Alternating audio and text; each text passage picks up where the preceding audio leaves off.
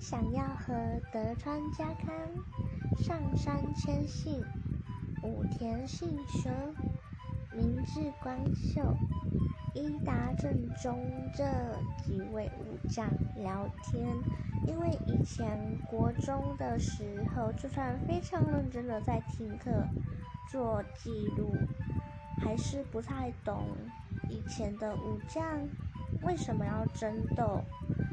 然后他们的阵营是怎样的？内心又有怎么样的故事会想要去打斗啊，争夺土地，然后跟好的阵营、坏的阵营一起，还有以前的皇上啊什么的那些历史，就算超认真的读，我还是不太了解。若是透过聊天，应该会比较知道。